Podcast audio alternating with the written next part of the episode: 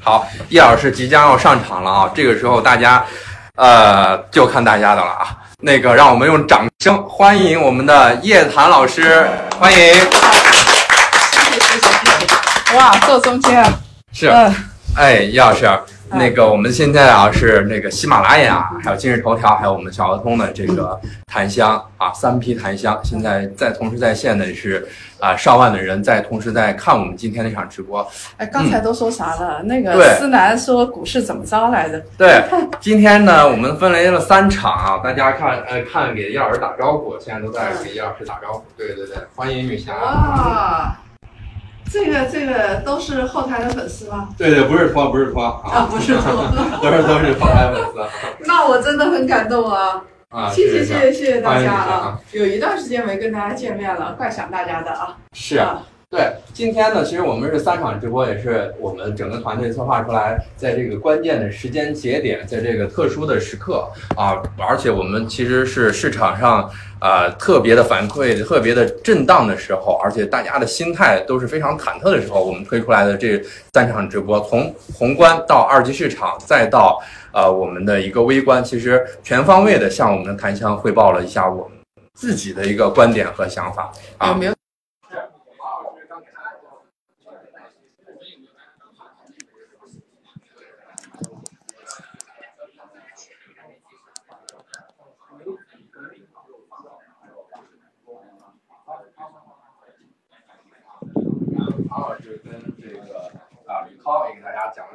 了讲楼市啊相关的这个内容啊，对，是讲了楼市。那该轮到我们来讲讲没错，没错，没错，没错，是。所以大家都非常期待啊，这个是您的这个好多老粉丝，嗯。哇，真的，嗯，来上线了，上线了，是好。今天呢，也，我们的这个。女神叶檀老师来和大家聊一聊。其实最近啊，我们看到就是呃，中美之间美国的降息啊，包括美国给我们扣的这个帽子呀，到底对我们有没有什么样的影响？叶老师，哎，我们得说一说这个事儿了。是，就是呃，Trump 真的是挺疯狂的这个事情。我们知道，呃呃，跟中国谈完之后啊。那么我想看着七哥他多帅，对，今天大家都夸我了，这会儿您一上来没人夸了。是啊，这个你看大家挺不容易的，穿着这么厚的衣服在主持啊，主持了很长时间了。没有。那么呃，我们我们说的是那个 Trump 这这一次啊，其实就两件事情。嗯。我们本来其实日子过得还可以，就是跟美国也谈了啊。然后呢，市场也挺稳定的，吃着火锅，唱着歌，对吧？过着挺好的日子。然后回去之后，我们发现，就首先是做了一件事情，那个 Trump 做了一件事情，他突然这个发了 Twitter，我把他的这个前后全都看了看，我想了解他为什么要到底是怎么想。到底是从日本回去之后谈的好好的，他突然发疯了。他说那个要给要九月一号开始增加中国那个三千亿的这个百分之十的关税啊。那这个当然很着急了。本来谈的好好的，大家都说回去继续谈，九月份继续谈。然后他来这么一出，那当然市场市场也就开始震荡震荡。呃，那么在接下来呢，我们看到是第二出戏，就是。那个这件事情发生了之后，然后呢，我们八月五号开始，人民币不是直线下跌嘛？大家这两天群里边议论的最多的就是人民币大幅下跌，啊，破七，破了七之后，那个美国就做了一件事情，美国财政部宣布要把这个中国列入。啊，汇率操纵国啊，呃，那么呃，中国就当然了，中国它要列入汇率操纵国的话，这件事情啊，其实也是个别人发疯。你想啊，他反对派国内美国国内的这个其实反华有，反对人士有，但是呢，我们看到这一次。这么大规模的，就是大家都知道这样做会出事儿，但是真正的这么做的也就两个人。嗯，第一个是发 Twitter 的川普。川普，另外一个呢是纳瓦罗。嗯，今天中午我还在打电话说这个嗯纳瓦罗怎么回事儿啊？年龄一大把了，所以啊，这个做事靠不靠谱啊，嗯跟年龄并不一定成正比。有道理，有道理，这是。那那七哥也都是也都是也都是，七十多岁的人了，这个孩子一样啊。就是很不靠谱。他他就因为其他人是。得到信息来看啊，呃，当然那个美国那边也没打过电话，对不对？没打过预言，我们只能从现在看到的资料来看，嗯其实绝大部分人都是反对的，嗯三天一是反对的，嗯把中国列入汇率操纵国，他们是反对的。那么谁赞成的呢？除了川普之外，他最最坚定的赞成者就是这个纳瓦罗。那么纳瓦罗是一个什么人？大家都知道啊，他一直是坚定的反华派，而且呢，他从几十年前就喊了一句口号，能够这个喊到如今的，嗯要对中国加征关税，要对中国啊怎么样怎么样。几十年前，因为他一大把年纪了嘛，嗯不可能从现在开始喊，他几十年前就开始喊，一直喊到现在。其实啊，经济学界愤青是蛮少的。嗯通常来说，做生意的啊人，那么做金融的人都比较理性，不理性要亏本嘛。对，是的。所以他们通常比较理性。但是纳瓦罗呢，因为一直是喊口号出身，嗯他们叫做美国的愤青，啊，所以到现在。纳瓦罗，呃，也是他欢欣鼓舞，表示非常欢欣鼓舞。终于他喊了这么多年的成真了。我们我们刚才介绍了一下，就是这个事情出台的背景，对，到底是什么？那嗯那个你的香港同胞有什么要说的？对，这两天 也是风口浪尖上。对您有什么想法？其实对我们来说，我们也觉得就是主要是不太合理的。OK，就特别是刚才说到了，就是把中国列为汇率超中国。OK，这个基本上是绝大部分人吧，OK，全都是反对的。然后现在整个市场呢，就是我们看吧，昨天呃标普五百的 VIX 指数，其实一下子就涨了百分之三十九，OK，接近百分之四十，是代表整个市场呢对于现在的环境还是比较惊恐的，OK。所以为什么看见就是包括 A 股、港股、美股都好，其实都在下调嘛。嗯，对，就呃市场是在下调啊。那我再跟大家说一说刚才给大家介绍的这个背景啊，然后呢，我再说一说这个市场是怎么样。就是呃，当人民币这个大幅对美元啊，我们说人民币汇率指数是稳定的，呃，人民币对美元大幅下跌的时候啊，我们这个时候可以看得出这个人民币在国际上的影响力，中国经济在国际上的影响力。人民币下跌，然后全球的市场，那绝对是我觉得类似于那种特别恐慌情绪的释放。那那个疯狂都是这个创下十一年的新低呀、嗯创下十年的新低哎呀、好类似于这样子。然后黄金价格在上涨，对，黄金价格，我记得我买了那个，我买了一丁点儿的现货金，买了之后到现在为止还没怎么涨过，最近终于涨了。但是这样的涨让我觉得好像嗯心里不是太舒服啊。就是黄黄金在上涨，那么这一波。大家都会很紧张。我我记得以前人民币下跌的时候，因为人民币从这个二零一八年以来这个嗯逐级下跌，很多人都很害怕，每下跌一次就害怕一次，每下跌一次就害怕一次。我想跟大家说的是啊，你看清楚形势，也不用太害怕。对真的给大家做一个财富心理按摩，不用太害怕。原因在于哪里呢？大家要知道啊，人民币这么下跌的话，呃，那很呃，绝对不是说因为中国经济崩盘了对，所以人民币下跌，是这根本不是一回事儿。我们看到这个人民币下跌，主要是因为什么呢？呃，首先是在岸市呃离岸市场下跌了，对不对？然后呢，人民币的中间价到六点九，然后呢，呃，在岸市场也下跌了对。首先是离岸市场下跌，嗯你要跌就跌呗，我们也止不住，对不对？然后人民币就下跌。在岸市场的话，我们如果不想破七的话，嗯在岸市场我相信是做得到。对你想想看啊，这个主要的这些银行在那儿，嗯。对不对？对。在在做这个人民币，那我如果不想破息，我是能够做得到的。但是我占市场还是破期了，嗯。这个说明啊，这个破期是在预料之中的，对。对。并不是完全失控的做法，对不对？这个呃，我我我给大家说一说我的猜测啊，到底是怎么回事，好奇，啊？很好奇，很好奇，到底为什么会有这呃会会有这种事情的？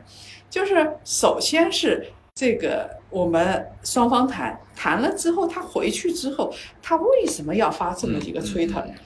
我的判断是，就是他要的价，或者是他得到的那些，他觉得不如预期啊，嗯，对或者、对不对？因为他是商人出身对嘛，特朗普是商人出身嘛，商人要做的是我极限施压，然后你这个对。你跪倒在地，对。不对？把钱给我，双手奉上，那么我我就没事儿了。但现在的问题是呢，他发现这个一波波的谈，这并不是中国，并不是当初的日本说你强权压制了之后，我就就地躺倒，就不是这么回事儿。就任宰那么割了，就不可能的，任人宰割嘛。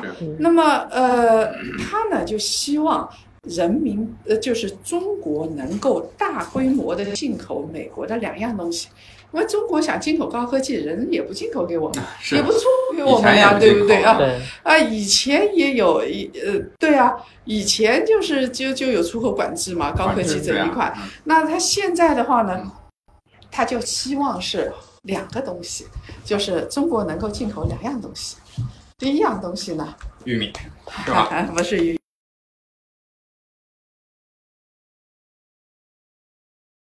国是大规模进口的大豆、大豆，玉米、棉花、嗯猪肉，你想象得到的，就是飘那个小说里边美国啊南方在种的那些东西盛产的啊，盛产的东西，中国都是大规模进口的，所以他就希望中国能够大规模的进口。那中国是不是进口呢？中国确实也进口了，嗯进口了这个几十万吨是有的。但是我们以前那些进口的动不动就是上千万吨的，啊对不对？跟这个以前的进口量相比呢，确实没有那么大。而且中国呢，进口的时候，因为我们还要报关嘛，嗯还要去下订单嘛，嗯然后还有海关嘛，嗯时间就比较长。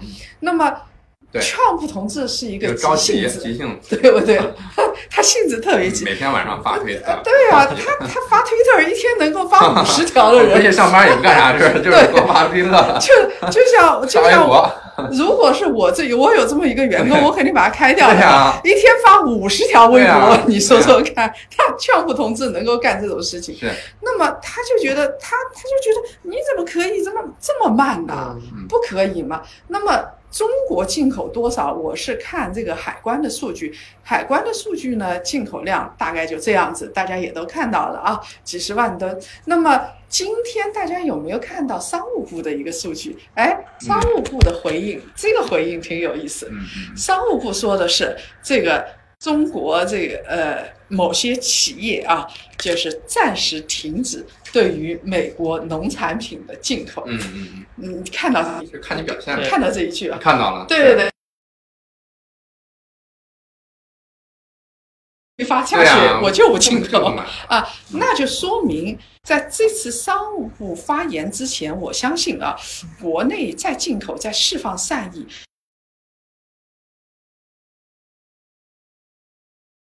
对，所以他就发了这么一个推特。他发推特是什么意思呢？他发这个发推的意思就是，你必须给我进口，嗯，你必须要给我钱我，你起码按我说的，你给我个几百亿美金，对不对？你你第一，你把美国的农民给哄开心了，你给给我起码两百亿美金，我美国政府补贴农民的钱，你中国给我，省得我从兜里掏钱了嘛，对。不对？但是呢，他发现这个没有不如预期，所以我觉得这是他特别抓狂的一个非常重要的理由。那他按照 Trump 的极限思维，他应该是觉得他只要这么一说，嗯，中国就会，中国应该就是会考虑考虑它，中国不会做出什么极端的举措的。嗯你想想看，Trump 做了这件事情之后，他威胁威胁所有的人，基本上所有的国家都能认账。没错，呃这个美国威胁日本，日本是认账；认账，威胁韩国，韩国认账嗯。最近欧洲也做了一件事情，我们知道这其实欧美关系一般般，但是最近啊欧洲做了一件事情，就是以将近零关税从美国进口牛肉，大规模进口牛肉，这对于欧洲来说是一个天大的让步。嗯，这说明 Trump 打打棒子，欧洲没办法，送上了自己的一根胡萝卜。嗯。他觉得在中国也可以做到，但是没有想到中国做出了截然不同的反应。是，是有底气的啊，嗯不，吃你这一套，就是在别的地方行得通，但是在中国不行。那来香港同胞想想香港怎么样？现在，是啊，大家都在问你这个，呃，香港的这个，嗯呃，嗯呃，香港的问题最近也是很敏感啊，嗯但是呃，对我们这个，对我们这个，嗯，大陆的这个经济形势啊，到底有什么样未来的这个影响？哎，对于香港，我我不说，啊我们不说别的啊，这个风险太大，我们就说说当地的房地产市场。我知道你这个半生积蓄买了一套房子，当地的股票市场你怎么样？你在香港当地怎么投资的？其实基本上现在不管是香港，那香港今年来说呢，房地产应该还是涨的。如果从年初到现在、o k 但是呃，你说最近这段时间吧，不管是股票也好，不管是房地产也好，这股票就很明显了，基本上已经跌了不少。OK，嗯呃，今天还好一点，但昨天还是跌的蛮多的。嗯 OK，然后你说房地产呢，基本上价格也相对来说比较高。OK，其实我们来看房地产是很难，好像之前这样去涨。嗯 OK，然后现在呢，其实我们的资产配置呢，可能会偏向于。特别是一些风险类的资产，就是我们说的，包括嗯股票啊、基金啊，你现在还在买这个？担不我也会担心啊？嗯最近可在跌了。对啊，我也有买，但是呢，就是比例上就不一样。嗯 OK，就比如说今年其实开始已经开始就已经有些调窗嘛。OK，因为之前呢，可能很大比例是买在股票市场。啊 OK，但现在呢，基本上是百分之七十都是一些防守性的。OK，比如说包括黄金类啊。OK，黄金其实今年是涨了很多。没错，OK，特别是过去的一个月、两个月，其实涨幅是蛮多的。OK，然后还有一些呃债券。OK，再涨也没涨到我当初买的时候，现在一千每盎司一千四百五十欧，一千四百六十美元。那我我们当初买的时候啊，六年前买的，那时候一千五啊。啊，对，是的。对，嗯，但最近最近黄金还是涨得蛮厉害，但对你说跟跟它高位比，其实还有一段时间。OK，但我们看是觉得黄金，因为首先黄金跟美元都是就是全全世界就是比较重要的一个储备来。OK，然后美元开始进到减持的，理论上应该会减到美元就是。美元的减息周期嘛，OK，是黄金呢，相对来说，不管是作为避险也好，或者是你看见全球的央行是都有在买增增加黄金的储备的，所以我们看黄金可能是其中一种用来避险的工具之一。当然了，我也不会说就把所有的避险都压在黄金里边，因为黄金的价格波动还是蛮大的，你们家到底有多少黄金？也没多少。就 压箱底抬了两箱，对两两箱黄金，但黄金啊，在他现在人过来了，然后他的黄金留在留在香港。对，还有听说你们那边是多少平房子就算豪宅了啊？是吗？有这个说法？他们叫平平方英尺对，怎么换算的？大概其实一个平方英尺大概十个平方英尺大概是一平方嘛，啊？对，一比十，嗯知道吗？所以他们的豪宅是六百平方英啊，尺六，百平方，就是六十平方米差不多。是这样吗？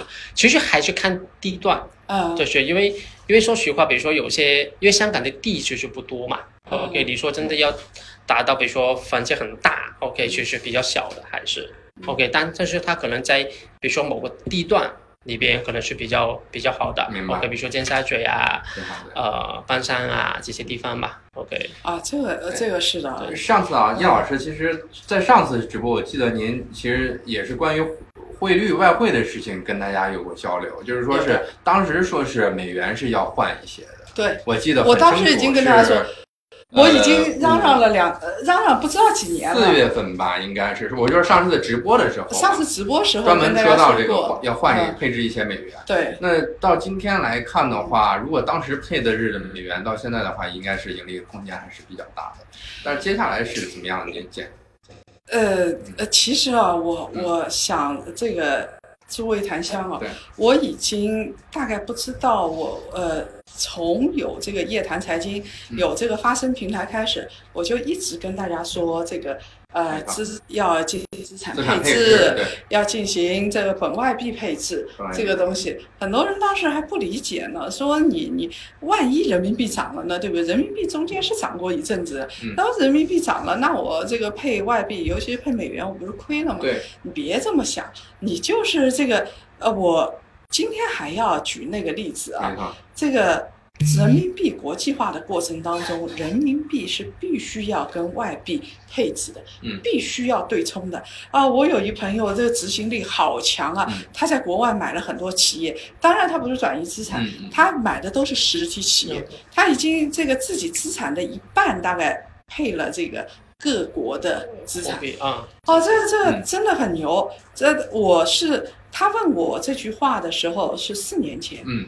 呃，他也没付我钱，啊，呃，缺德。了，他他也没付我钱，他他当时就在吃饭的时候，我们大家都是朋友嘛，他就随口一问，他说：“叶老师要进行外币配置吗？要进行全球布局吗？”嗯嗯我当时毫不犹豫的说要。嗯，包括今天啊、我我相信人民币在七点一跟七点二的平台上，嗯呃，今天晚上还接收了凤凰卫视的采对，访，嗯然后我就是说七点一、七点二的平台上会稳一稳的嗯啊，稳了之后我们再看情况是上涨还是下跌。那么即使它稳了之后，你还是要进行一些资产配置的，因为。这个资产配置是什么意思呢？资产配置不是让你赚大钱的嗯，大家一定要注意。就是那个老婆婆，她说她有两个儿子，一个儿子呢是修屋顶的，一个儿子呢是卖雨伞的，是，对不对？这个案这个例子大家都知道嘛。那么你等到你晴天的时候呢，修屋顶的这个儿子呢就赚钱了。对，等到下雨天的时候呢，卖雨伞的儿子就赚钱了。那么我们进行资产配置，你同时拥有人民币和美元，就相当于你有两个儿子，一个是晴天能赚钱，一个是雨天能赚钱。嗯 这样子，这个老婆婆晚上睡觉，你说睡得多心安啊，又不失眠，睡得踏实，睡得香。对不对啊对？那呃，所以我说这个。很多人都说我要做的是，就像刚才那个丹尼尔在说，说买黄金，嗯买黄金，它即使涨到每盎司一千五百美金，对，他也不会去卖的。对，你肯定不会卖嘛，因为他只有现货金，是，他是看着高兴嗯啊。啊，那心里那踏实。对他持有这个黄金是为什么呢？是做资产配置的。嗯啊，万一有一天要用，对不对？做资产配置的，所以大家这个在做本外币的时候，那有很多外币，为什么要配置这个？呃，为什么要配置一些货币呢？嗯很多人都会问我说：“叶老师，要配置加元吗？”我说不要。要配置这个吗？要配置澳元吗？我说不要，因为你澳洲在跟中国关系再怎么样，嗯。它经济上跟中国关系太密切了，铁矿石、煤炭嗯。啊这些都大部分都出口到中国的，嗯。所以呢，这个人民币跌，它也跟着一起下跌，它没有资产配置的作用。但是其他货币呢，呃，你想啊，最近诸位，你如果手上有这几种货币，你肯定是敲黑板啊，大家敲黑板记一下叶老师接下来要说的，呃，配置货币的哪几种啊？这小本本记上来。一种呢、嗯是传统的这个硬通货，就是一个是黄金，跟黄金可以并列的硬通货。从现在来看，我们得承认是美元，美元，它没有东西可以替代美元，对对不对啊？这个是一个。另外呢是避险货币，已经涨得很高很高了。去年我们也跟大家说过，是对你记不记得？记得呀，因为在节目里，我们说一个是美元，一几个是避险。对，嗯，我们是跟大家一再的说日元和瑞郎嗯这两种避险货币。所以呃，你如果是听进去，我相信啊，其实我我这个人是比较直白的一个人。对你如果听进去的话，执执行力比较强嗯，那你现在应该手上应该有了。那这个人民币的涨跌，何况中国经济还不会崩，对，那人民币的短期的涨跌对诸位来说又有什么影响呢？最近不光是我说了，逼的央妈都出来说大实话了啊！昨天中午十一点多，央妈就是这个央行的有关负责，因为人民币大跌了嘛，央行有关负责人就出来说话，他说了两两段话，大家一定要听进去啊！他是已经说的很直白了，他说对于居民来说，嗯我们过去的二十年人民币都是上涨的，嗯嗯，大家已经赚了便宜了。就不要不依不饶了，好不好？就是你想，过去你只要是持有人民币，过去的二十年，你留学也好，买奢侈品也好然后做投资也好，你说说看，你的人民币是不是很值钱？没错，从七点几一路涨到六点几，最高的时候，大家还记得是多少吗？对美元。六点二，六点一，哎呦，这个现在七哥这个金融方面有进步啊，表扬一下。六，这个大家还记得那个时候是大概是六点一几，是人民币最高的时候啊。那么这个是对呃居民说的，嗯，然后他还说了一件事情，是对企业说的。央妈直接对企业喊话了，你们怎么还听不懂呢？嗯，央妈说，她说对于企业来说，不要去压住汇率单方面的上涨或下跌。嗯他说的很清楚，也就是说，将来呃人民币现在不是跌了吗？高可以到六点一，低可以现在到七点一，对不对？对，一个美金，对吧？嗯啊，一个人民币。然后呢，这个池子更深了。嗯，那么将来的震荡区间会更大。跟大家说很清楚，那么很多企业是做外贸的，很多是航空企业，很多纺织企业，它要出口的。那这些企业怎么办呢？央行说不要压住单方面的涨跌，那企业要怎么办呢？你要进行一个风险对冲，就是就是你进行一个这个安全保障嘛。你比如说像现在啊，嗯我我跟大家说，你你假设说美元啊、或者是美国股市 A 股市场，你假设你这个是呃做做多的，对，那你很担心，你又觉得这市场不稳定嗯，那怎么办呢？那这个时候你应该对冲，对冲什么呢？你应该去这个做一点卖空的期权，明白吗？就是它这个中间，你这么做一对冲，你的风险是可控的，你也不是赚大钱，而是说你把这个安全区间给锁定了。没错，就是说我我亏我亏不到哪儿去，我赚也赚不到哪儿去，但是我把这个汇率区间给锁定了。对于我做实体的来说，我只要汇率区间是定的，我管你还是涨还是跌啊。嗯嗯，对，那央妈已经对企业说的这么清楚了，难道企业还听不懂吗？然后他央妈为什么没有去说个人你要做一个对冲嗯？央妈没有这么说，他没有对居民喊话，他对企业喊话，因为中国的这个资本向下基本上还是不能。它管制比是比较严的，嗯所以你个人即使想对冲，你说我买一点什么美国的期权，嗯这也是不可能的。嗯所以他就不对个人喊话了，他听话要听音，你听进去了之后，你就知道在接下来怎么处理了嘛。嗯没错。但是其实很多檀香，我觉得应该是需要要尔您给翻译翻译的，那个肯定我我我起的是翻译的作用。发言人的这个直接到大家的耳朵里，可能还真的不一定，每个人理解理解上来说肯定是不一样的。确实，所以大家关注夜谈财经，关注我们每天的这个主文。刚才吕涛上来啊，嗯，这个大家很多人对他还是印象非常深刻哎，啊。为什么呢？对，每天都是嗯呃印象很深刻，嗯就是说是对吕涛的这个文章啊之类的还是记忆非常的犹新、嗯啊，还是确实是这样，大家很多都是我们的老檀香。嗯，对。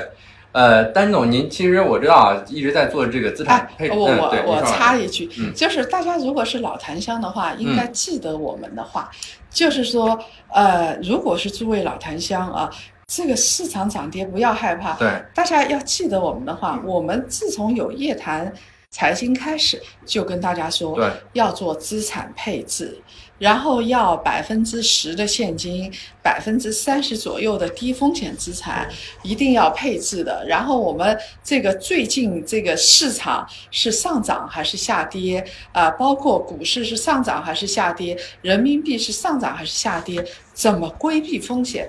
其实我们已经跟大家都说了，包括最近叶檀财经的两篇文章。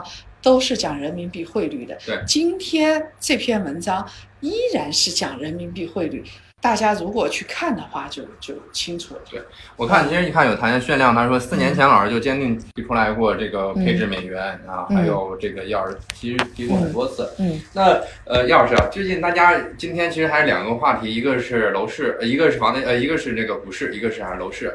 那在这个就是今天啊，大家就是我们最近其实文章也写过很多次，就是上市公司的暴雷、暴雷潮，可能未来是是不是有很多这个很好的这个大白马出现的这种情况啊、您是就是说是在目前这个市场里，我们很多股民啊也在很想听这个您的一些想法。先先让那个丹尼尔丹尼尔先生好，你是怎么想的？对，就是上对于市场怎么判的？我要留在最后。好，哎，丹尼尔，刚刚是想说你对。我的看法呢是，市场就是短时间内肯定是波动的。OK，你说我们要明确确定到底它是，或者是人民币的汇率到底是会从七去到七点一、七点二，还是说 它要回调到六点九、六点八？其实我们还是要看到底川普他他会不会再发疯，或者是怎么定。嗯 OK，这些真的是不好判断嘛。OK，但是我们其实一直有强调，就是其实如果在你的资产配置上，就是更多的不是说我不是在赌博，我不是赌博，就说哦今天我能赚多少，或者是嗯明天我会不会就暴富了？OK，嗯或者是我会不会一下子就把所有钱都亏了？更多的是我们是遵守一个原则嘛。OK，其实之前我们在一些课堂里边有说过，就是呃标准普尔的一些原则，就是说有百分之十的钱是你要花的钱，就是你短线可能要用的。OK，这些钱我们基本上是不怎么动，也不会投资在一些风险类的资产，就比如说股票基金。最好是不要投。OK，当然我说的基金是股票型的基金，你可以放在一些货币型的基金，这些是没问题的。然后呢，啊、百分之四十左右呢，你是放在一些比较保本收益的这些地方，因为有些你是钱你是一定要用的。就打个比方，如果 OK，如果市场真的崩盘，OK，但是你有些需求还是要花钱的，比如说小孩读书、养老各方面，节前我们是希望挑一些比较安稳一点的工具作为投资会比较好。那另外呢，百分之三十呢，就是我说的这些风险类的一些资产，就比如说我会把百分之三十我的资产投在股票基金，哪怕是波动性大，其实也不是个问题。嗯那打个比方，现在 A 股市场就算哦，我们看可能它在跌跌到跌到两千五、两千四，OK，或者是这个区间，其实如果它只是占有你百分之三十的资产，其实你是不用很担心的，OK，因为我我相信，呃，长线我们还是看好，OK，但短线的波动是谁能不能避免？OK，哪怕是今天就算人民币破七了，其实我觉得对出口来说，就反而是一个好的事情。如果出口的行业，好了，然后百分之三十的就是一些风险类资产，然后百分之二十是什么呢？就是一些嗯保命的钱。怎么叫保命的钱？嗯就是说我们一直强调，就是包括一些保险类的一些产品，因为有些东西是我们是不可预估的。比如说我什么时候生病，什么时候发生一些意外，OK，当当这些事情来的时候，其实我可能就要花钱。那这个钱怎么来呢？可能就会从我的一些资产里边要调动出来，或是要变卖。OK，那如果我没有一个比较好的保障的话，那可能会影响到我整个的资产配置这部分。OK，所以我会觉得第一步肯定是先看一下自己的配置上有没有遵守这个原则。那第二步就是说，在现在这个市场这么波动的情况底下，那我要考虑的就是我的风险类的资产到底应该怎么去调整会比较好。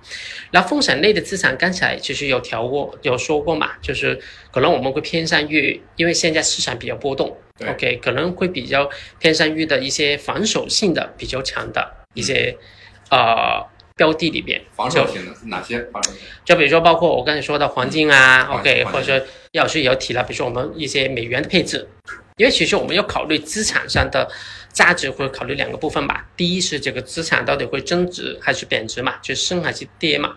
那第二就是说汇率上会不会受影响嘛？对，所以我为什么不会持有单一的一种货币？那另外就是说包括哦美债、债券，其实你会发现，就在市场很波动的时候，它的就是市场可能杀跌了，它的波动性还是不大的。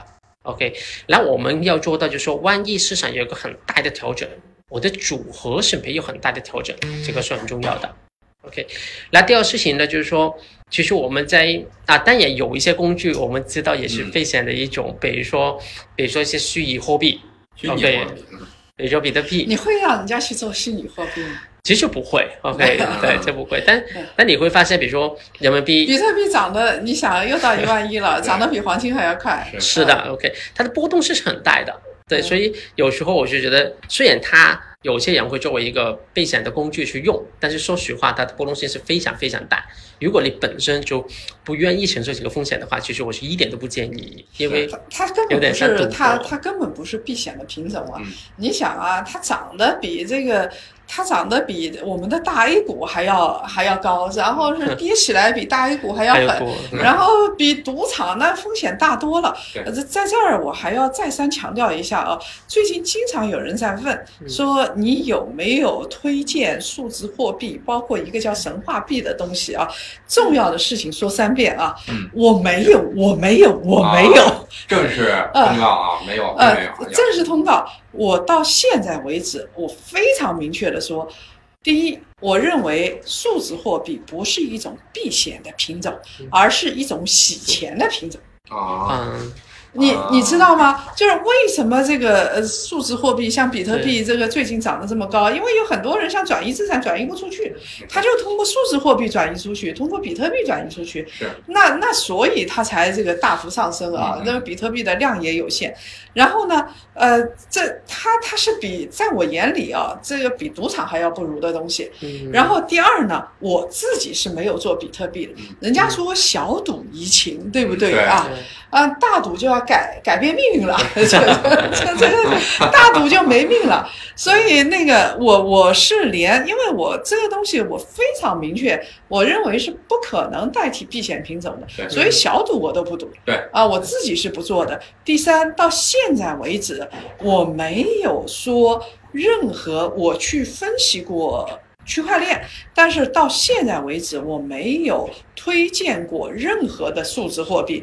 只要外面说什么数字货币，都不是我说的，都是造假的。我已经这个微博里边置顶了，而且现在有很多仿冒的夜谈财经，呃，在建股啊，在什么这个谈字是竖心旁的那个谈，那字读谈嘛啊，请问，没文化的老 老师经常会说，对哎，没没文化的劲儿，因为对。呃，因为很多人其实有时候会出现，就是说，哎，我看这股票市场跌了，另外一个工具涨了，就会误会这个是一个避险的工具。他以为是避险的的，对。就是他以为这个跟股票相反的，就避险，对，其实那不叫避险，好不好？双重风险，对。然后还有就是说，呃，我们在选一些标的的时候，就是那也不是说呃市场跌了，就是我一定要把我手上的股票、基金各方面都全卖出去，就是反而是更应该挑一些我们觉得比较好的一些标的是保留下来的。OK，就比如说，如果我要我要挑一个股票你，现在挑什么？嗯其实如果是我现在可能更多的会买基金会多一点，嗯就单少于单一买一个股票。嗯 OK，那基金呢，其实我会挑，比如说一些夏普比率比较好的。OK，就什么比率？沙普沙普比例哦，夏普比。对因为啊因为很简单嘛，就说同样的一直我一下子显示出我没文化了，但我愣是没听懂是什么。香港同胞啊，嗯这个普通话不标准对对对，OK，还有就是他的他过去的经验里边是说是能看到他在面对呃市场比较波动熊市的时候，嗯他的他的回撤是比较少的。嗯 OK，因为说实话，就是基金经理他如果相对来说有经验的话，他就能做到就是比同时间同期的人会做得比较好。嗯，OK，所以这些标的所以说还是会留着下来的。哎，这说到那个股市，我再跟大家说一下啊，呃，一项一项的跟大家说，就是我们今天啊，这个呃股市，呃，说到股市的话，我们内部的探讨非常激烈。大家知道，我们这个呃公司麻雀虽小，五脏俱全，嗯有很多的专业人士在。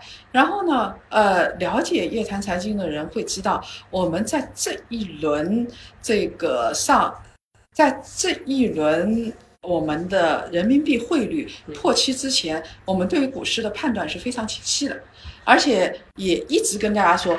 但是呃，我话说在头里啊，呃，投资有风险，入市需谨慎。今天所说的一切都作为分析的依据，而不是作为投资的依据。嗯这句话一定要说在头里啊。那么，呃，我们当初就是从去年大家去翻翻去年的东西，一直到今年破七之前，我们对于股市的大的判断是非常明确的。首先，我们说是区间震荡，我们一直在说。股市是区间震荡，是区间震荡，是区间震荡。说到今年的这个七月份，嗯然后呃不再说了。然后我们说了区间震荡之后，后台的粉丝不满意，嗯嗯嗯，就说叶老师别藏着掖着，你们团队怎么搞的？区间震荡，那我这个五千点到三千点也是区间震荡，对不对？就是说说你说这话没有意义嘛嗯？当然，我们当时因为呃还是有一点忌讳，我们不希望这个直接的去说一只个股啊嗯，直接的说去说一个区间。但是呢，因为现在事情已经过去了，到七月份，我很明确的跟大家说，我们而且当时写文章是写出来的，夜谈财经上，包括夜谈股市上，我们当时的区间就是说是两个年线附近是三千一百点到两千九百点，如果再低一点的话，到两千八百点左右。我们当时的区间非常明确，就是一个很狭窄的区，间，没错。呃，在那儿震荡，你还记得吗？呃，当时说股市是就是年初的时候吧，我们我们就已经说了，一直的总总基调就二零一九年是一个震荡的这个区间震荡的哎行情。但是呢，呃，说到现在，那那个人民币破七了之后，我们今天就开始争论了。对，就是我们上午开了这个一个半小时的会，争论的就是市场的问题，说我们原来做的那个模型分析股指的那个模型，现在已经破掉了。嗯当时我们分析的是货币基本稳定，汇率基本稳定，没有出现这个大的震荡，我们认为没有太大的问题。但是现在人民币一破七，到了下一个平台，没错，我们的股票市场是不是股指会发生变化？打破原有的模型了啊！是两千七百，现在现在是两千七百七十左右，对对不对？是这样的一个呃，那么在接下来，我们对于市场到底怎么判断？嗯，没错，那我们今天这个建的建立的一个新模型，对于未来有非常非常明确的判断，起码我们团队的判断。啊，今天上午开始建了一个新模型之后对下一轮的这个区间是要不要？很想听，很想听，能不能放在最后啊？我们就卖个关子。嗯大家确实啊，嗯我们现在呃，嗯大家都在聊啊。其实今天这个是叶老师首次嗯公布的，我们今年中年终的，其实应该嗯现在是还是年终的期间啊，下半旬了，第三季度了。第三个季度吧。呃，第二第呃第三个季度了，第三个季度对，对第三个季度了。那呃，我们其实也建立自己的新模型。那在这个中间插播一个广告啊，我们今天的那个五八八檀香招财卡，其实也是陪伴我们大概啊、一年呃半年的时间了，上线半年的时间了。我们在群内，包括喜马的啊、喜马上的听众，还有我们头条上听听众，都可以在这个屏幕上来下单我们的这个五八八檀香招财卡。我们里边含了六门课啊，有叶老师的谈书系列，嗯，还有这个股市、楼市、三分钟学保险、学投资等等，而且每周五会给大家我觉得还是比嗯较便宜的，因为跟我这个讲课比起来，在五八八招财卡是比较便宜。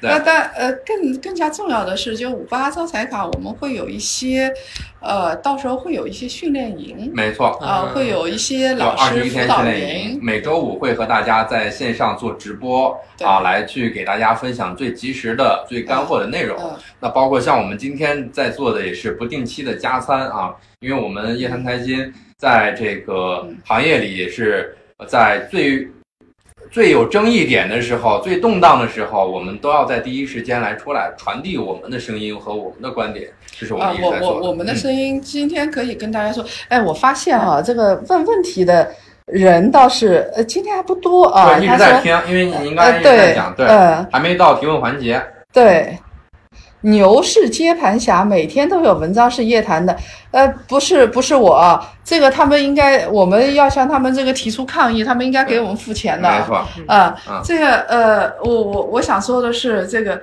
我们呃对于呃股市的判断是下一个台阶，然后下了一个台阶，这个波动的区间我们认为在加宽，但是呢，整个的震荡的结论我们没有变。至于是多少点到多少点啊、今天我们也得出了结论，我卖个关子好不好？好先不说了。啊，我们等最后的时候 来告诉大家。嗯啊，好。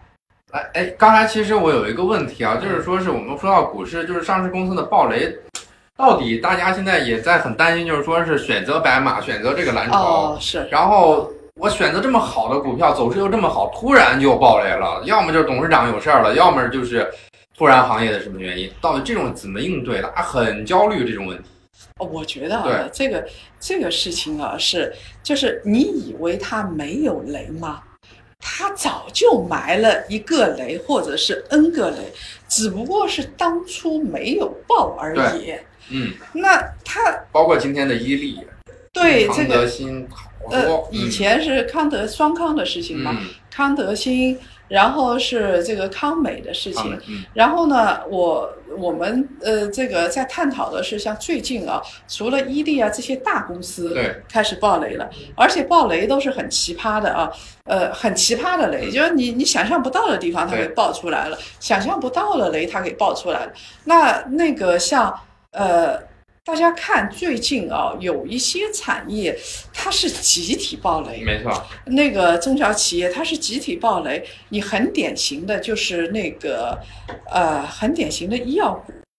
啊，医药股去年其实呃走进上市公司，我们带大家到恒瑞去过，嗯这个呃恒瑞还没有报啊，嗯，我我们这个当初去的意思就是它是一家典型企业，对，也没有也没有说好，也没有说坏，它是一家非常典型的企业。那现在爆出来的啊，你你想想看，这个制药企业里边好多，一堆的贵，州百灵啊，好多呃被问询，呃，贵州百灵，然后是我们看啊，呃，辅仁药业。嗯啊、东北制药。嗯。啊，这个都很不可思议的。有的东西我们觉得很不可思议，像向日葵啊这种这种企业，都是动不动就赤膊上阵打拳击了，然后是开始动刀子了。嗯没错，这种事情你你你很难想象啊，啊，真是想不到的事情。然后呢，有的那个企业是这个，它是长期埋的雷，只不过是现在市场比较紧张，它爆出来了。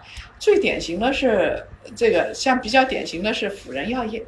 辅仁药业，你觉得它是一家好公司？它没有说像康德新一样一百多亿没了，它呢是账面上说有十八亿嗯，然后这个它分红啊，它而且它自己主动提出来要给别人分红，对，啊，他他说要分红了，分红呢六千多万，嗯，然后他到了分红的那一天呢，他拿不出那笔钱，然后就爆雷了。这个东西也是挺不可思议的，因为后来他们公司就发布了公告，因为证监会就受不了，交易所受不了，说你到底怎么回事儿啊？你说要分红的，你说没有问题，账面上十八亿，结果你这个钱拿不出来，对，然后他们后来公司就公告，这个公告也特别奇葩。嗯我我现在是把上市公司啊，有觉得有时候真是故事，嗯 你知道小吗？时候看了啊，对你编都编编不出出来，编剧都没有这么脑洞对，编不出这么奇葩的事情。他他就公告说，他说我们啊，这个呃要分红，呃分红呢是这个是请示过董事会董事长的，董事长呢当时觉得这个钱是可以从其他子公司挪过来的，所以我们就决定分红了，就没有想到。两天的时间，这个两三天的时间，钱挪不过去，所以就爆了对。你你说这种事情，然后后来我我去看了一看，这个这个董事长对于腾挪他还是蛮有信心的。嗯那那他可以不分红啊，这件事情就不发生了嘛，对不对？对，但是呢，你要知道，辅仁药业啊是市场上有名的铁公鸡，嗯，二十年不分红的。当时我们一直在指责说 A 股市场铁公鸡多，经常举的一个例子就辅仁药业。嗯你这只铁公鸡是教堂顶上的定风针，就是从来不分红的。对，那他后来给逼得没办法，嗯没招没招的，他从去年开始分。啊，分了一小批，他跟格力分红不一样，格力这一次呃分一大波，对不对？主动分红。嗯那这一次呢，这辅仁药业从去年开始挤牙膏挤一点，嗯终于分了。然后今年呢，第二年分不出来了，分到第二年爆雷了。太搞笑 了。那你你说这种事情就很不可思议。我后来去翻了一下这家公司，辅仁药业呢，当时的这个宋和酒，它是呃河南的嘛？对，啊，你不是河南的啊？我不是河南，哎，我这儿真没有地域歧视的意嗯意思，因为它刚好是一家河南企业啊，它这个它呃收购了河南当地的酒，然后呢，它还这个做了收购了当地的开封药业。就他在当地还是蛮有名的一家企业啊，就是属于属于那种啊、在当地这个腕子特别粗的那种企业，你知道吗？那那他呃后来那个他，我后来看了一下这家企业，他说十八亿，特有意思的是，他能够把抵押的，我我想这家企业已经把不管母公司、子公司，嗯，但凡是他的资产，他已经把内裤都抵押掉了，就，就是能压的就嗯。全部都压，而且压了不止一遍对，有的嗯。就就是轮流的，所以他的轮后冻，他后来资产有轮后冻结嘛，就是找他的债主一波一波又一波，把他的资产不知道冻结了几次。然后我后来看了他那个开封药业的那家呃呃这个他的子公司的财报，他这么有钱的一家公司，他有一次被人告了，嗯他还不出钱，嗯，还不出多少钱呢？四十万，四十万，压上了公司，就嗯，你你就很难想象嘛，就完全不可思议。就完全不可思议的事情，它都发生了。那为什么现在集中暴雷呢？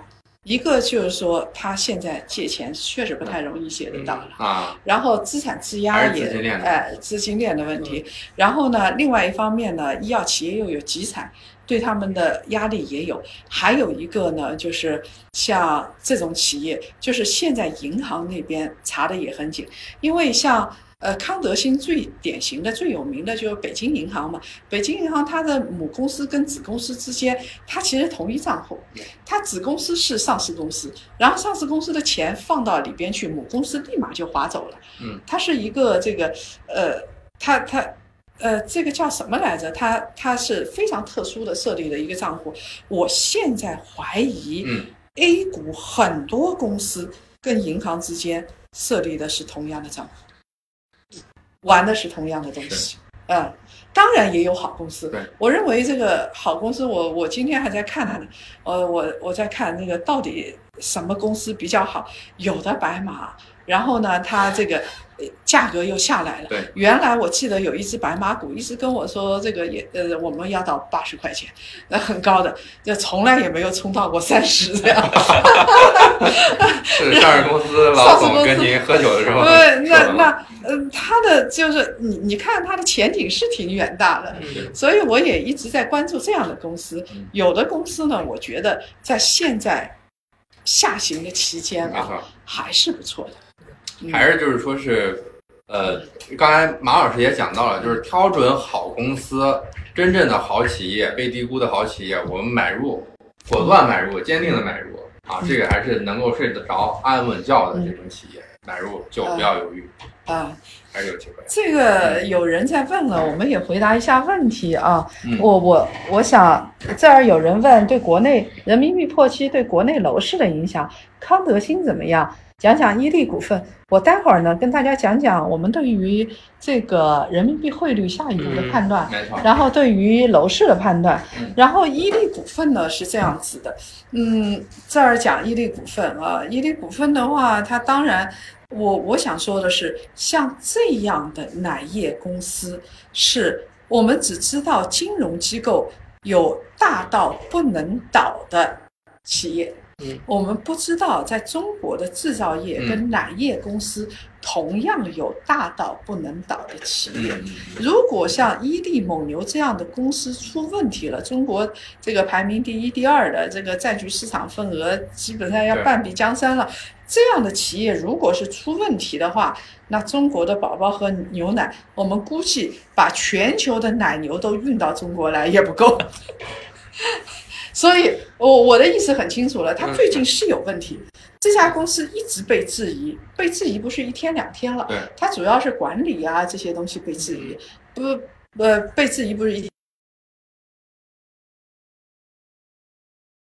它不是说虚报资产啦，嗯啊、虚报盈利啦没错，它还不是这个东西，嗯。所以呢，它会有一段时间的沉淀期，沉淀了之后，我认为还会上来，嗯。呃，这这是我的基本判断。嗯嗯，来，那个该轮到丹尼尔老师说了，我说这么多了，你说说对于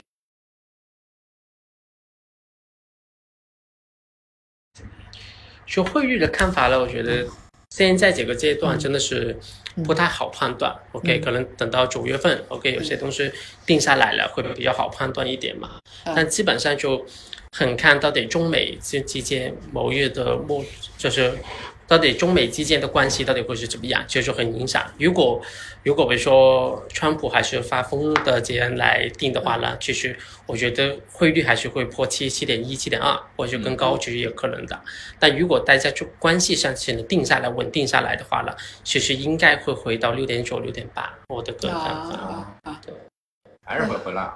对，就很看嘛。现不，在他是设定了两个前提，对，就等于没输。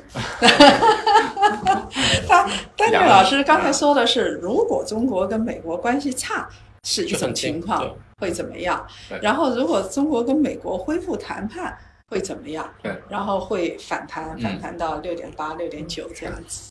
啊，但基本上现在是允许，就是人民币是浮动吧，OK，所以基本上就我们看，我看就是这个区间左右嘛，嗯，对。然后现在的投资其实我会更偏向于不要单笔去买，OK，就可能用定投的方式去来操作会好一点。今天我还想着，今天有一个会员在我在在我们群里边就说了，OK，嗯因为他刚上完我们的二十一天基金训练营嘛，OK，就我们说到就是基金你可以用定投的方法来操作嘛。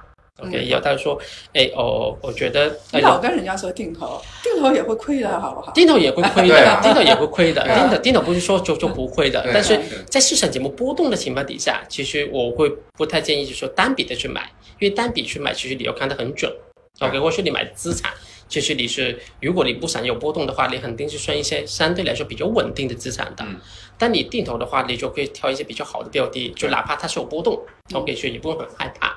OK，那他的他的意思就是说，哎，他就问我们，就是哎，能不能本来把我一周，就是我的频率是一周的，一周投一次嗯，OK，就改成每一天投，嗯，OK，然后呢，本来我现在我没有问他现在投的金额，OK，但是说他说我把一周改成一天，然后每周改成每天，要把金额呢翻倍，OK，就本来可能之前投一百，OK，现在投两百。嗯。OK，我没问进了，OK，然后我就问，就是你你有考虑，如果是减调的话，其实你想一下，你的增幅还蛮大的，嗯，就本来可能一周投一次，现在是每天投，嗯，OK，那如果是减的话，你能持续多久？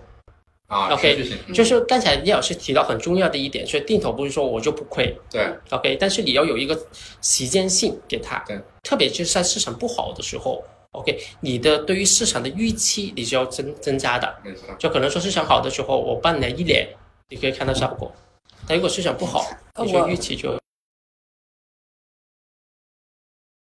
那么这个急功近利的话，为什么要投定投呢？对啊炒股啊对，有有很多其他的东西，就是可以随时随地的让你去体会这个呃过把瘾的东西。个这个细水长流的活，对不对？你你一般来说的话，你一个月定投一次，你对。工资发出来的定投一次，这个是比较好的。是。而且定投的情况下，就是说，当你看到你你认为这个呃市场低于你的心理价位，就是从高位下来了，然后到了你的价位，它还在跌，然后你就定继续定投，因为你的成本一直一直在摊薄，因为你感觉这个市场是会反弹的，已经低于它的价值了。这时候你的定投，事实上就是为了未来的收益。是，对对不对？那那你如果是天天去投定投，嗯 我就不知道意义何在意。对意义就不存在了。如果每天去做，那不如炒股短线，你就体验这种感觉。不过他还好一点的，就是说我问了他，它可以持续多久嘛？他说如果是这样做的话，他可以持续一年半。啊，一年半，所以相对来说还好。有有有一些可能说，我现在看见现在跌了，就翻倍去投。OK，如果我只是能坚持一个月、两个月，其实真的是很容易会亏钱的。我我我觉得一年半也不合适。一年半万一也太短。对，万一这一年半里头刚好是巨幅震荡，然后你要出去的时候，你没钱的时候，刚好是市场下行的时候呢，呃，嗯所以我们在群里面就就不建议他这样做，OK？但、嗯但其实我我是认可，比如说定投这个方法，OK？你在这个波动市场的时候，你是可以用这个方法多于你单笔去买，就比较安全的。没错。然后我来说一说嗯那个我对于那个汇汇率的看法啊。那也是仅供大家参考。大家知道我说话比较直白，赚了钱我也没让你分给我啊。然后亏如如果说那个预测失败的话，跟大家道歉。嗯但是按照我现在的分析的框架，因为今天实在没时间跟大家说，分析框架，，嗯，我就来说一个结论。我认为这个呃呃人人民币汇率啊，会在这个呃会呃七点二到这个六点六点九之间，那么来回震荡一阵子的。嗯，啊、我我不认为会有一个大幅的下跌。那大幅下跌的可能性就是，那到时候你投什么都没用了，因为再继续下跌到七点五、七点六的话，我认为这个就就不是这个贸易战的问题了。就就不是贸易战问题就就会发生其他的事情。所以，呃，既然我对于这个人民币的汇率，呃，我我是在想啊，以前。大家不是都在说嘛？说中国经济不好，说大家这个呃信心不足。那么人民币汇率下跌，你有什么可奇怪的？这不是都都是大家预测出来的吗？对不对？以前就一直在说怎么不好，怎么呃不好，人民币真的稍微跌一跌，那又又大家又非常的焦虑啊，非常的急躁，那我觉得是没有必要的。那么呃，人呃，我们看这个最近。呃，人民币汇率事实上以前一直是六点九几啊，就一直是守着这个七这个杠杠，对，守了很长时间。为什么要守呢？嗯这个守我在守汇率，就相当于我在守节呀、啊，嗯手机，你你知道？谈一谈，嗯。我在向你摇橄榄枝啊！我为你守节守的这么辛苦，这么累，结果你还耍流氓，嗯。那我为什么还要守呢？嗯，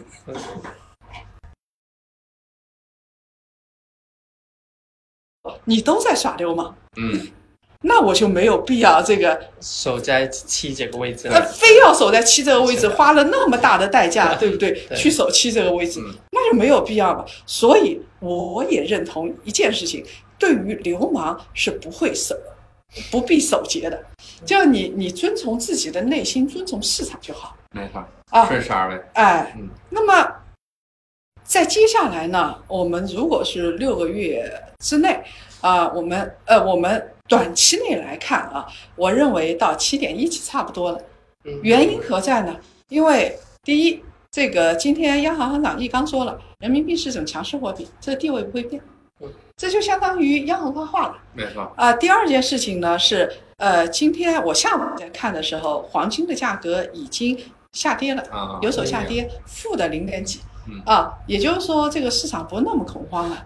然后呢，第三个呢，呃，今天是在香港市场发央票，呃，发了三百亿央票，发了之后的话，我们发现这个香港的恒生指数今天跌了不多，对一百多点，哎，对吧？这跟昨天相比就完全是截然不同啊两种。这说明这个风险在昨天的时候已经大规模的释放掉了，今天这个大家就稍微缓和一点了。没错，然后再接下来呢，人民币到七点一三，大家就麻木了，因为这是呃金融就做的是预期嘛。嗯你如果是已经到七点一三，大家预期的是是到七点二还是七点三？你如果是在七点一左右的话，大家就麻木了，不会觉得是一个金融市场的负面消息。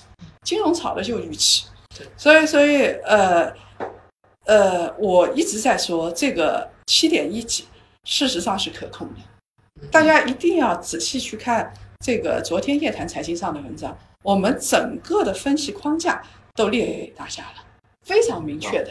嗯，是。其实呃，其实昨天的文章我们都在看，你们都看了就是啊，对，就是在这个撤退，其实没必要，就是还在为了你在前线，还在这儿拼命守你这个旗，对，顺势就我战略撤退，对啊，战略我先给你一座空城再说嘛。对，但是你如果说打到棉花上，对，如果是说这个呃汇率有一种情况下的下跌是很可怕的，嗯，那就是一九九八年的时候，东南亚金融危机的时候，像泰铢。泰铢的话，它如果像像这个当时的什么印尼盾啊之类的，嗯，啊，包括港币也被当时也被索罗斯狙击了，对不对？对，他就很清楚，当时就是因为他一直想守，就现在中国央行并不想守，就市场说了算，对。对不对？我就我就我相当于现在人民币汇率下跌，我相当于把这个人民币的池子挖得更深一点，我的震荡区间更大，到时候你就更加把握不定。这是这是一种做法。当时东南亚金融危机的时候，完全不是这样子，所有的东南亚国家的央行都是想守的，嗯，想守住的，就是他守住的方法加息，嗯啊，让让这个，而且加息可以加到百分之二十几，嗯让所有的资金都到我们国家来，对不对？对我想守住本国汇率的，到最后是实在是守不住，精疲力竭，这个阵亡了。那我们现在是根本不想走，战略撤退，给你一座空城，你去拿吧。嗯，这个这个态度是截然不同的。我们想守的话，我们好歹还有三万多亿的外汇储备呢。啊，好，其实老师刚才嗯呃，我们时间关系啊，刚才还卖了一个关子，嗯就是我们今年对股市的这个区间我还没忘着呢，大家肯定都没忘这个。没有人问了。对对对，肯定肯定没人忘。然后嗯那个咱们今年呢，其实今天得出来这个区间的判断，嗯我们最后再向我们的所有的头条上、喜马喜马拉雅上的，还有我们小红上的观众，再进行一个最后的一个答疑。老师您再挑挑问题，也可以再看一看。嗯，看股指区间嘛。真的有呃股指区间，然后是新模型下的股指区间啊，然后是那个呃汇率稳定这些期待啊，啊，大家做呃期待的，现在回复一下，回复个期待。老是以为大家都忘了啊，哎，你你们要不回复我就不回答了，我也忘了你。忘了，我没有忘，因为我是特特别焦急的想嗯等待这个答案。对，你看大家都在问，因为本来想跟大家再说说房地产市场，那个吕涛他们也说过，我们就不说了没错，他是的，他们也说过有，聊过的。而且房地产市场一说，那就不是这个几分钟的事情，对，时间就很长。哦，我们哎，期待期待期期待。期待。你看都在等着了。你看嗯，对，呃，是这样子的啊，这个我、我们看这个呃，刚才我先回答一小问题啊，嗯就是刚才有人说了，那对于呃出口人民币汇率下跌，对于出口企业是不是利好？你比如说像纺织啊这些啊，嗯对，都是出口大户，对不对？电子产品出口大户对，对于他们是不是利好？呃，未必啊，啊，这个我很明确，嗯。我不是打击大家啊，嗯。未必，因为你想想看，我们首先是这个你人民币汇率是下跌的。表面上价格是下跌的，但是美国如果说你人民币汇率汇率真的继续下跌的话，美国把你列入操纵国的话，它有可能这个呃除了不给你融资啊，不给你这些技术之外，呃不给你出口，它有可能出口关税还会继续上调，那个上调就不是百分之十的问题了。有可能没底线，对，没有上限了。呃，就没有上限了。那你这个这个风险你要把它考虑进去的，你不能光惦记着这个出口下降的这个汇率下降的好处，你要惦记着那边关税上调的这个风险。嗯，它它其实是同步进行的。你这边如果继续下降的话，它那边一定会上调的。对。啊，另外一个呢，就是这个成本的问题。我们现在从那个改革供给侧改革之后，我们要知道我们的这个呃上游的这一块的成本上升还是比较厉害，没错。而且上升了之后就很难下来。我今天这个不是八月十三号号要徒步嘛？徒步。我去买买很多装备啊，买装备的时候我是非常有意识的，我会去翻背后的场地产地的。就是这些这些徒步装备都是哪儿产的？嗯，我看了一看，大部分是东南亚产，越南啊，越南这些地方产。所以大家就不要认为对于纺织业是一个很大的利好，而且纺织业是一个就是不是红海产业了，是死海产业。就我们现在纺织已经到了最大的企业都出出出有可能会爆雷，嗯，你想想看，我们的最大的内衣企业，最大的什么呃女鞋企业，最大的这种，那这些都是传统制造业，对，都是国内算是最大的，它国内最大，它基本上国际体量也是最大的。现在这这几年就层出不穷的爆出一些事情，那你想想看压力有多大？对的。所以大家还是要做好充分的准备，而且你想这个去去投这个纺织业，你你想去，那你就相当于去接这个飞速下降的铡刀，你明白吗？你除非说做短线技巧非常好，中国也不可能 T 加零的，你你做短线的技巧非常好，否则的话，你昨天是涨了。对，没错，大家都觉得，大家昨天还没缓过神来呢，觉得对纺织业是利好，今天醒过神来了，大家去看看纺织板块，对，对不对？所以这这个就很明确，我已经就这个问题已经不是问题了，我已经不用多说了啊。那么，呃，在接下来就期待了啊。对，都期待说是那个呃，还是在问区间震荡的区间啊，震荡区间。震荡区间的话，我们从这个几块，我们这个得出结论。我我我只是把结论告诉大家啊。这个今天那个怎么怎么那个判断的过程？呃，过程我就这个模型我就不说了啊。呃，你猜猜，你猜猜。大家猜，可劲儿猜！来，让我们那个檀香们猜一猜。嗯。然后我们猜对了，我们今天这个环节还有一个小礼品，就是一份五八八招财卡。大家来，现在猜一猜我们这个区间啊的位置，然后我们作为今天的一个结束。嗯，两千六到两千九，嗯，两千两千四到三千，哇，这个好大。两千七到三千一，嗯。我先看到。两千多到三千八，哇！哎，我们这个竞猜一下，最好起码上的。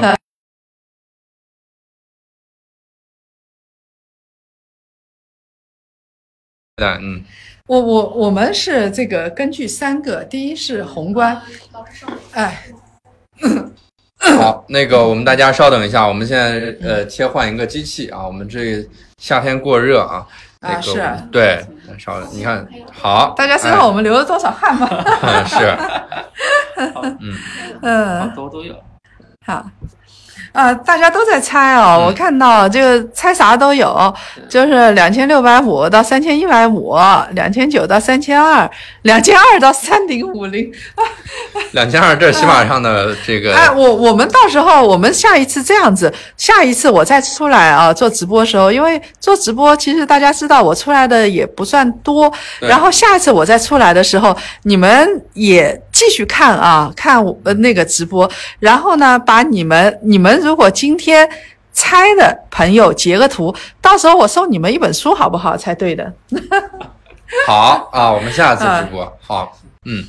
那么呃是这样子啊，就是首先呃我们可以判断，就是我们从很多数据推断出没有牛市，没有牛市的话，就是上行的那个年限这一块，那个缺口这一块，它它是不会那个的。它是不会填的，然后是年限这一块它上不去，因为压力太大了啊。这个这个就是我们呃以前说的三千一这一块。那么下行，因为这个跟人民币汇率这一块继续下跌的话，那么我们以前我们说的是两千九到三千一，既然是三千一没变的话，肯定是两千九变了。那两千九以前我们是根据这个下行的一个中枢来定的，那这一次我们就它既然人民币汇率下行了，而且我们看到很多数据都下行了，所以我们两千九是往下走的。那么我们这个团队最后得出的结论是两千七。两千七到三千一，嗯，是嗯，两千七到三千一，有跟我们这个猜的这个呃推测的大致相同。判断的一些分析框架告诉大家，啊呃，今天先把结论告诉大家。如果呃这儿都有啊，两呃这儿大家都在猜测，你请你们把截图截下来，下一次再做直播的话，这个发给我们。如果是推测正确的话，嗯这样子我们到时候发几本书，好吧？好推测正确的人有书啊，把截图发给我们啊。我们这次也是一个期权啊，我们到下次兑现，对，下次兑现，下次兑现。嗯，对，好，那其实我们今天的现在也不可能兑现。对对对你说这个今天股市，明天股市多 少说了不算。今天其实那个我们啊、呃整个啊这三个小时零十五分钟，我们现在喜马还有头条三个平台的这个观众，我们都在听叶老师的直播。我们其实是三波上中下场三场，从宏观到二级市场到股市到叶老师来亲自和大家去探讨了很多关于汇率啊。今天可能房地产的话题没和大家聊，那也不要紧，我们。呃，大家一定相信，我们都是会在这种啊、重要时刻啊，夜谈财经都会实时和大家见面。那我们加入我们檀香大家庭啊，五八八招财卡的檀香，每周都可以听到我们市场上最前沿、最一手、最新鲜、最专业的这个分析啊。我们也是有专业的团队和专业的分析师来带给大家。每天我们每周会有这个测试，会有考试，会有结营，而且还蛮虐的啊，叶老师嗯，是很虐大家的。参加对招牌卡就是一个早虐的过程，但是不虐我们是不会成长的。我也自己很虐自己的。是，那也包括我们今呃呃上次其实老师来的时候，我们说到了徒步活动，我们啊、这次也凝聚了向大家汇报一下，我们也凝聚了集结了四十位檀香啊，共同和叶檀老师一起去到这个吉尔吉斯斯坦进行徒步玄奘重走玄奘路。我们是向玄奘致敬，是我最佩服的两个古人，玄奘和王阳明。王阳明和玄奘，对，没错。那我们在第四季度也要向大家汇报，我们预计啊，大概率是这个澳洲行或者是西班牙这个活动。那我们也让我们的小叶子将我们的这个啊这个联系电话啊发到我们这个直播间内，或者是可以加到我们的小叶子这个微信上，都可以咨询地。去参加参观两个企业，嗯啊，然后是这个当地澳洲的龙头企业，或者是当地的官员。不要再做广告了，对对对对我都听不下去了。是是，好，哎，叶老师说了，那我们今天其实幕后的这个制作团队啊，也小伙伴们也都非常辛苦。那在今天这个特殊时间，那让我们和大家说再见。啊啊，再不舍，我们也得再见啊！跟大家说一声再见啊，我们下次见。拜拜。好，呃，好嘞，那我们还有一个抽奖环节啊，让我们抽一个奖，抽一个五八八。啊，啊叶老师，我们大家在屏幕上输入“嗯女侠”啊，让我们小叶子来这个截屏，输入“女侠还没结束啊，还没结束啊！输入“女侠”两个字，抽一个五八八，据说”，是。对对对，是，来，我说三二一啊，嗯大家嗯喜马上和那个一个是喜马拉雅，还有一个是哦今日头条，还有这个小头。好，我数三二一，老师您喊停啊，三二一。停。好，工作人员都 OK 了啊，这边、啊好嘞。那我们也将三个平台的这个，大家可以联系我们的工作人员。嗯我们到时候会跟大家联系的啊，怎么一个联系方式告诉大家？对真的要跟大家再见了。好，我们那个请工作人员将我们的微信号发到直播间内。好啊，谢谢各位檀香的陪伴，谢谢大家。谢谢大家厚爱三个小时啊，好快，一眨眼过去了。下次见好，啊，辛苦啦。嗯，第三轮抽奖已经公布，好。